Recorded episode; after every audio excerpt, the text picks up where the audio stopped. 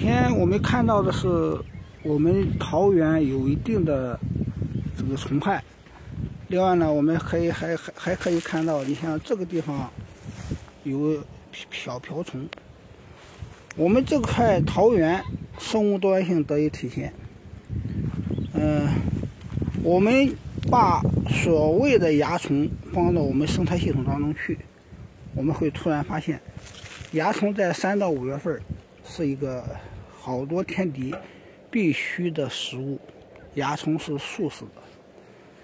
你像瓢虫，一部分草蛉、石牙蝇，包括芽碘蜂，靠瓢虫而生活。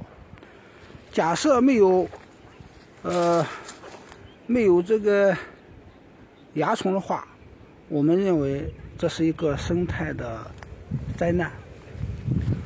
如果你用这个观点来理解，呃，蚜虫的话，你会发现，蚜虫在你心中非常非常的美好。一一些桃树的一部分枝叶。受到所谓的蚜虫危害，你会感觉到比较淡然和开心。我们恰恰靠初期的蚜虫来涵养很多的天地昆虫，从而控制所谓的六月份的，你像五五月下旬到六月六月上旬的桃小和李小。生态农业就是那么呃一环扣着一环。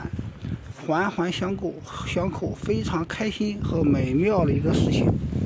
我们做生态农业的，只有把农业变成一种乐趣，只有我们降低生产成本，提高所售价，获得我们应该有的利益，我们才会把生态农业，呃，弄做得很开心。否则的话，我们通过想方设法的控制。所谓的虫害控制不下来，会焦头烂额，会投入太多的成本，从而影响我们的收收入，让我们感觉到农业是一个巨坑。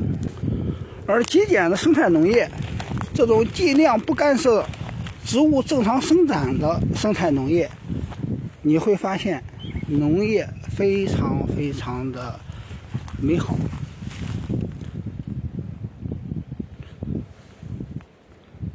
呃，生产农呃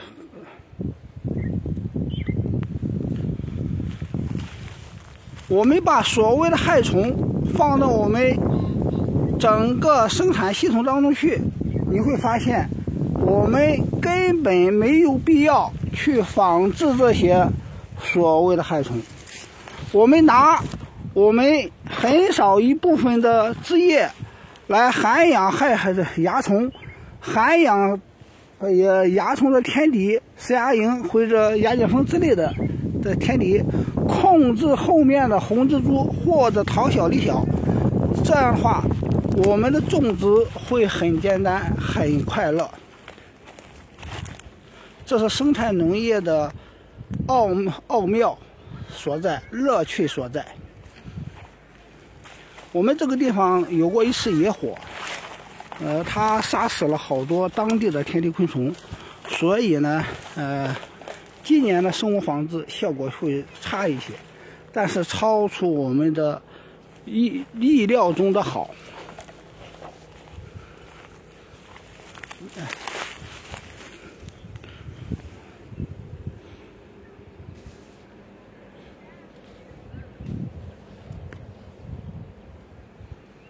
这这这上面，这个这个叶子上面有太多的芽碘蜂。